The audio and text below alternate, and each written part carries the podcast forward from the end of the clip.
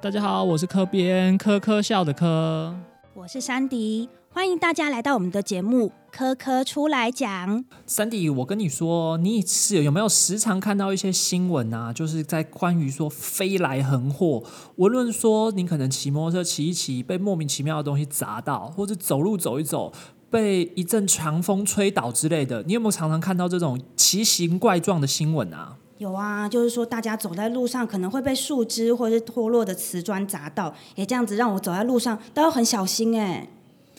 那其实今天啊，我们想要讨论的就是一个很有趣的话题，这些啊莫名其妙的飞来横祸，最可怕的，我认为不外乎就是龙卷风。嗯，龙卷风，我最近有看到新闻哦，他说在美国南部阿拉巴马州还有乔治亚州那边，诶，龙卷风肆虐，已经造成了几个人的伤亡耶。对，所以，我们今天呢，就想要邀请到一位老师来跟我们介绍一下龙卷风到底是怎么一回事。让我们欢迎新店高中地球科学科教师陈正昌老师，欢迎尼欧老师。嗨，大家好，嗨，哎，找到我，哎，好像真的是蛮切合这个主题的。因为之前那个我们新店这边就发生了一起都会型的龙卷风事件哦，而且这个算是在台湾观测史里面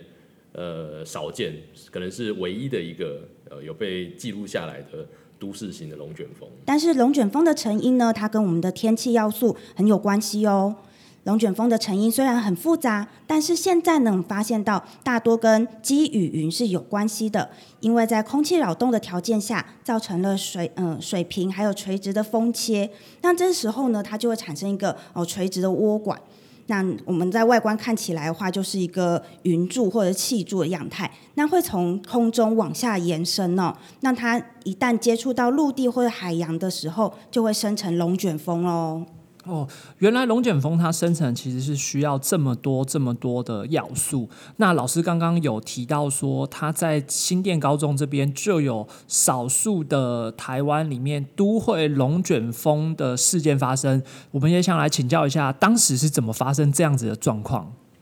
哦，那那天其实就是一个平常的日午后啦。那我记得是在五月份吧，然后那个。那一天，呃，下午的时候有点像是典型的夏季午后雷阵雨前的状况，那天色变暗，那呃，差不多在下午一两点的时候，诶，学生突然就开始鼓噪，然后很多学生就跑到那个走廊外面去，从我们学校的那个走廊上面往对面看，就可以看到那个龙卷风的一个情况。然后甚至因为那时候已经呃手机还蛮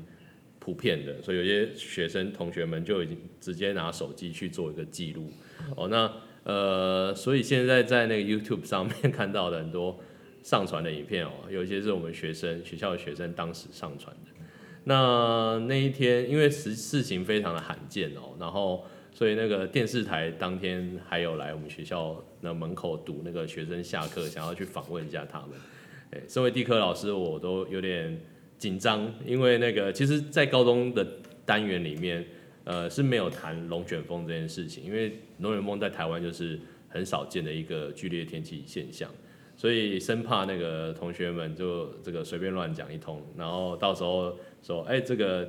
地科老师是谁？然后，然后就 就被那个说，啊，这地科老师怎么会叫成这样子？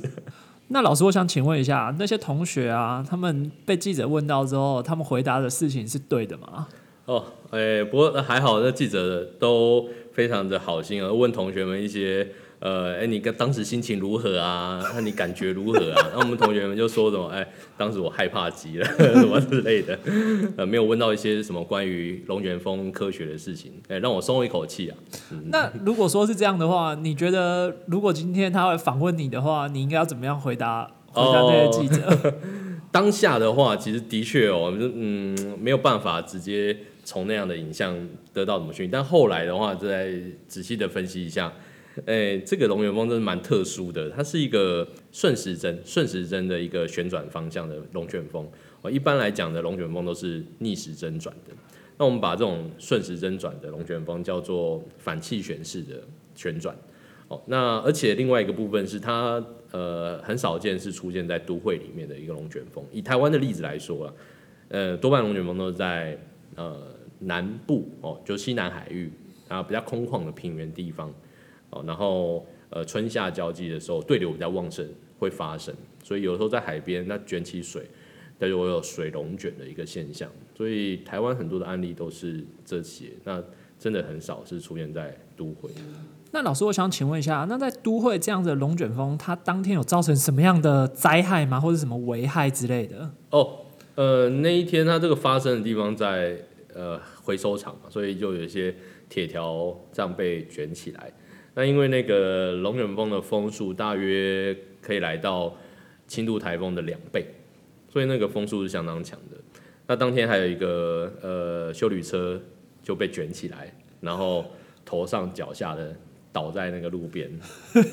嗯，山体这个就是我说的飞来横祸，真的，那就是很少见的龙卷风受灾户哎，哎，真的，而且他那个听说还是新车，啊，新车就 遇上龙卷风，蛮蛮衰的。那老师，我想再请问一下，那除了这样子龙卷风之外，一除了这个比较特殊，在新店高中对面发生的龙卷风之外，那在世界上有观测到的龙卷风，我像我们看到的电影或者想象中，那龙卷风都超级大。那这样子龙卷风除了伴随强大的风速之外，还会有什么样极端的气候现象吗？或是天气现象？呃，因为它是剧烈对流了，所以其实一般剧烈对流比较常见的呃天气现象就是冰雹跟闪电。那冰雹的话，其实，在台湾夏季也还蛮常发生的哦。那冰雹可能会把你车子打坏啊，可能会把窗户玻璃打破。呃，这就是那为什么会有冰雹？就是积雨云它非常的高耸，它可能高度可以到呃六千公尺到对流层的顶部。那底部的话，可能在呃一千公尺、两千公尺，所以它里面可能有五五公里的一个对流高度。那水滴在五公里的上升到高层的时候，会因为冷却而变冰块。那掉下来又在上去的过程，不断的增大，增大到一定程度，它掉下来不融化，就会变成所谓的冰雹。所以老师的意思就是说，冰雹就是在这个五公里中做了一个五公里的海盗船，从最低点到最高点持续持续，然后就一直滚大，一直滚大，是这个意思。而且这个海盗船可能不止做一次而已，它可能来个数十次的，哎，数十次，然后慢慢的一层一层的裹上去，变得非常大颗。这个砸下来也是飞来横祸的一种。哎，对，而且这个比遇到龙卷风来的有机会，嗯。那我想再请问一下老师，刚刚有说到积雨云的部分，龙卷风它是因为积雨云的关系，所以才会造成它快速的成长吗？对啊，因为其实龙卷风你看到了外观哦，呃，多半还是水滴啊，就是云在那边旋转看到的。如果今天呃没有这些云或者是灰尘卷起来的铁条，你是看不到它的，因为它就是一个空气的旋转的而已。那呃，我们龙卷风都是从那个积云的底部 bottom 就下面，然后长到地面。那等到它 touch 到地面的时候，我们就要就就会称为它为龙卷风。那老师，我想再问一个有趣的现象，就是有的时候我们可能在大楼旁边啊，或者空地上面，或是在呃爬山的时候，就可能常常看到一堆。一堆落叶，然后他们就是在地上原地的旋转，看起来就很像龙卷风的形状。那个是，那个也是一种龙卷风嘛？因为古时候日本人会说那个是有那个风的妖怪出现了，所以还会这样子选，对，连又会出现的。呃，那个它它在英文上面叫做 dust devil，呃，那我们它中文翻译叫尘卷风啊。那它的成因就跟那个刚刚说从云。顶云底掉下来的这个有点不一样。那呃，尘卷风它的风速不会那么快，然后它也尺度更小，就是范围会更小一些。我印象很深刻，那个什么少林足球里面啊，就是那种足球场上面，好像常常就会出现那一种尘卷风。嗯，那老师刚刚有讲到，呃，龙卷风的生成的时候，有时候会伴随着冰雹还有闪电这些。不同的天气现象出现，那闪电哦，闪电虽然不像冰雹那么大一颗直接打在身上，但是偶尔也是会听到闪电打死人的消息。诶，那闪电它是怎么生成的呢？呃，闪电因为呃小时候大家都玩过那个摩擦那个起电嘛，就是呃静电的那种实验。其实呃在云层里面的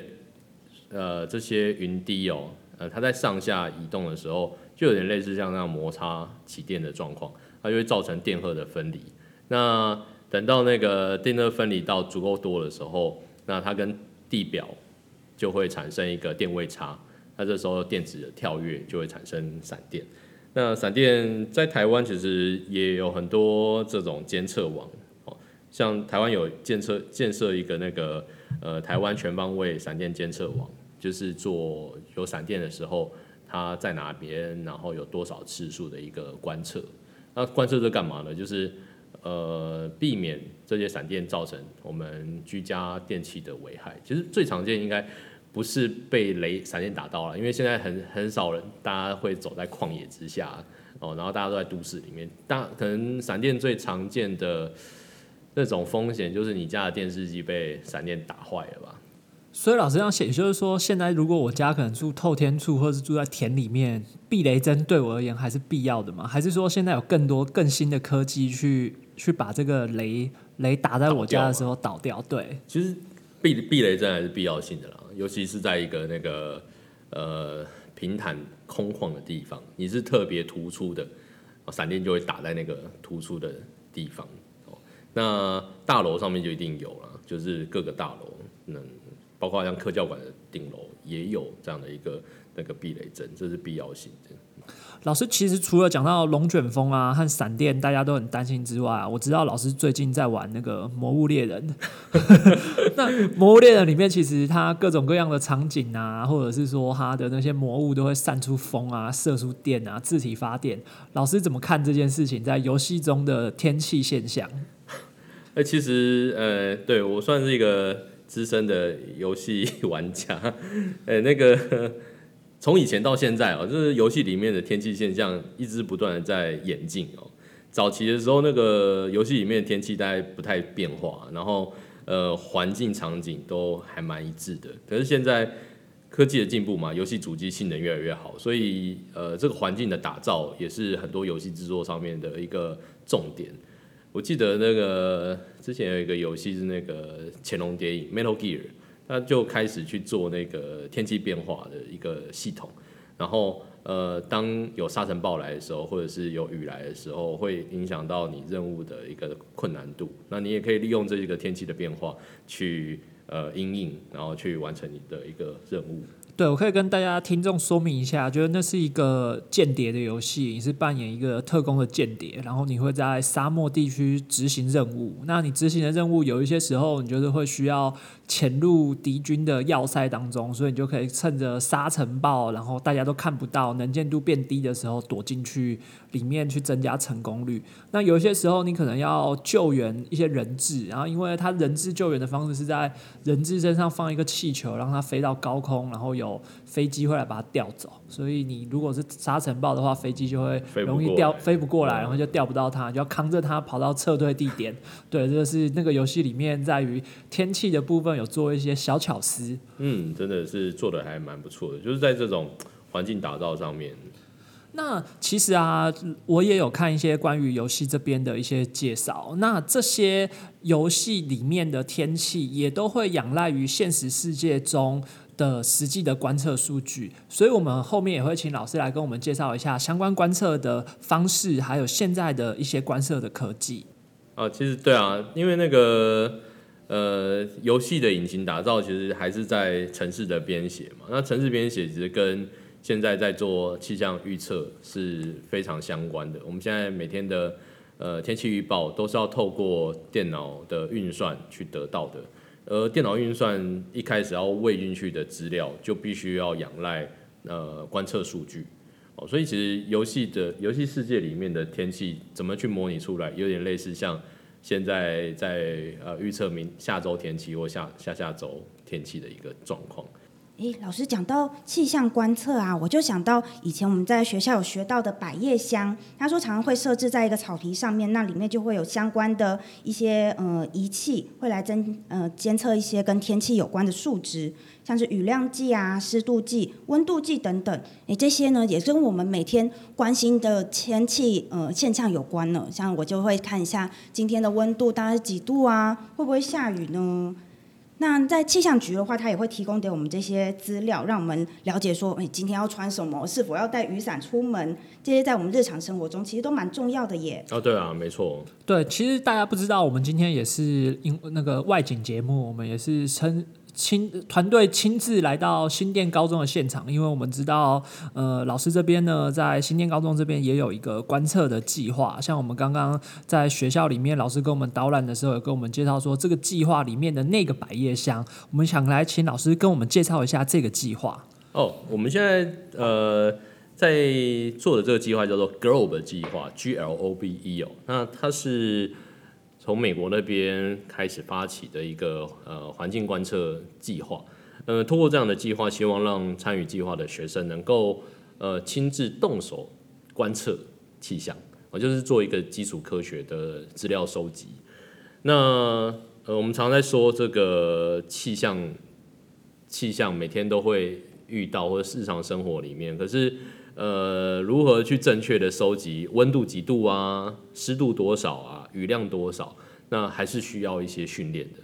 而且也透过这样子可以让学生知道气象人员的辛苦了。因为早期的气象观测都是靠人工嘛，然后而且其实是呃没有周休假日的，就是呃全年无休，seven eleven 这样的情况哦。所以呃学生呃我们的我们学校的学生每天中午十二点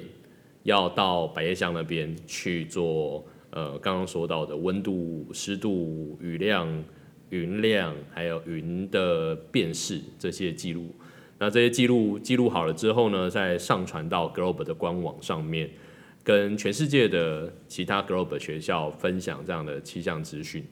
那通过这样的气象资讯的分布，就是分享，他们可以去做一些比较分析，然后就是可以去比较呃各地这个中午十二点。太阳大约在头顶上方时候的一个天气差别，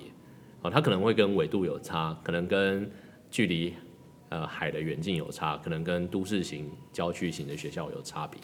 那透过这些资料的分析，同学们可以更了解他自己学校环境的一个状况。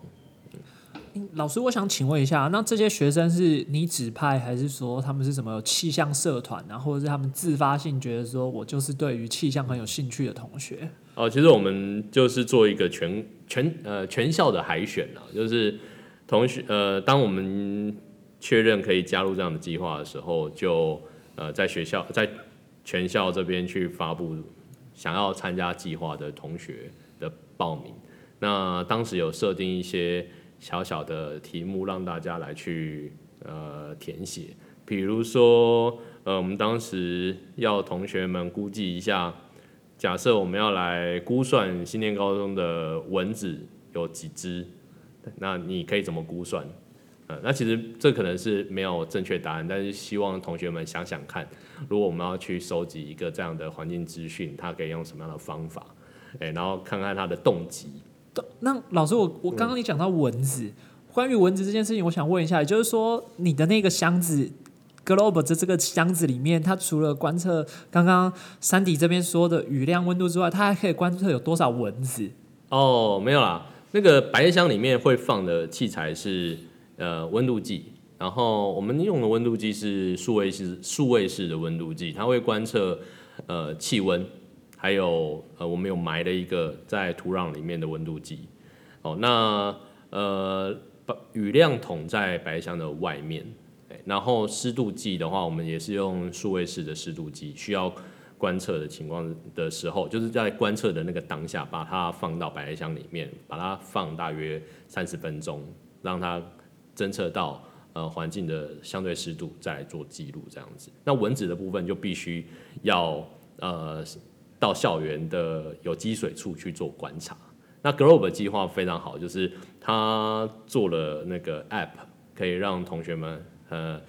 照着它的步骤一步一步的去完成某一项目的观测，比如说蚊子的观察，他就会引领，就是请同学们记录下来，他现在这个积水是什么样的积水，是轮胎的积水还是花盆的积水？那在这里面有没有看到结节？有看到几只？还可以透过那个呃手机显微镜，然后看结节它是哪一种的蚊子，然后去做那个病媒蚊的一个辨识。老师，我想问一下，这样子同学啊，每天都去收集这些数据哦，透过观测得来的数据之后呢，这样长期下来，他们有没有办法就这个当地的天气来做一些呃预测或者是播报，从一个观呃观测员升级变成一个小小气象主播？呃，我们现在做到现在，呃，已经收集了大约半年的一个气象资讯。那呃，这半年的资料，我们大概能够说明，就是这半年以来，青年高中的呃气象状况。那至于说预测的话，还没有办法做到了，对。而且预测，呃，气象局它也要透过那个大型的那个运算，就是电脑下去做预报，然后这个预报的结果再回来做那个预报讨论会，然后再做发布，所以。呃，在这样的计划里面，希望学生能够呃收集了之后，然后去分析过去的一个状况，然后去得到一个天气的结论，我觉得就很好了。那预报的话，我想应该是不太不太有办法，但是就是希望他能够更关心明天的天气或后天的天气，不要呃常常是呃带了雨呃带了雨伞没下雨。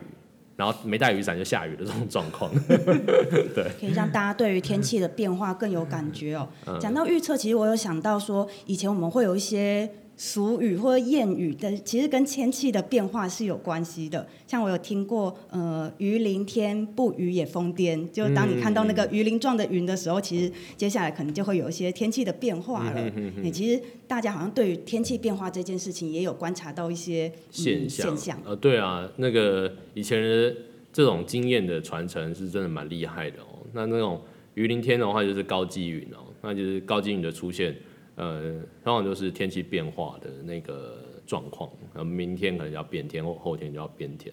那像那个我们的二十四节气的一些俗谚哦，其实也就跟天气的变化有关。那因为以前人就是要看天吃饭嘛，种田的，所以衍生的就有很多这样状况。可是现在这个气候变迁的情况之下哦，这种极端天气呃越来越频繁发生。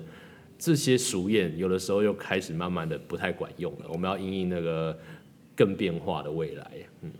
不过现在我们有很多的呃观测站或者大量的数据可以收集进来，经过计算之后，其实我们对于天气的变化就更能掌握喽。对，没错。好，今天呢，听到老师讲了很多剧烈天气，像是龙卷风、冰雹、暴雷啊、闪电这样子的东西，以及目前啊，其实我们台湾在呃新店高中这边也有在进行 global 的计划。我想请教一下老师，在观测的这件事情上，从过去到现在，科技怎么帮助人类去进行观测呢？其实现在呃，网络的越来越发达，其实大大的改变我们对气象资讯的收集，因为其实。过往的话，这些气象测站都必须要有人工下去，呃，值班然后观测，有所有的一切都是用人人力来去完成它的，所以，呃，它的那个点或者是站的设置就没有办法太多或者是太普及，而且，呃，我们整个地球又是百分之七十是海洋，那百分之三十可能才是陆地，我们只能在陆地上面设这些气象测站，所以。呃，在气象收集资料的收集上面，能够有更多的站、更多的、更密集的点位是最好的。那现在呃，物联网的发展哦，所以只要任何一个观测的仪器，它能够连上网，它放到深山里面去，那可能半年或者是一年的时间去的维修检测一下，它这一年或半年的时间就可以一直不断的收集该地的一个气象资讯，然后透过网络。然后回传到可能是中央气象局或者是一些伺服器上面去，所以呃，在这个气量资料的收集，就是有大幅度的一个这个成长。那么多测站呢，其实呢，它也加速了我们从资料收集，然后计算，甚至把这些重要的资讯得整理之后发布给呃民众或者需要这些资讯的人。那现在在科教馆里面呢，有一个特展，叫做在万物相连中对话民生公共物联网。在这个特展里面呢，大家就可以看到说，物联网它除了在天气上面的运用之外，还可以在我们各个的民生呃条件下，包含说水资源呐、地震等等，都有贡献出非常重要的力量。欢迎大家来看看哦。好，今天我们非常谢谢老师的分享，我们今天外景的节目就到这边，谢谢大家。谢谢大家。拜拜。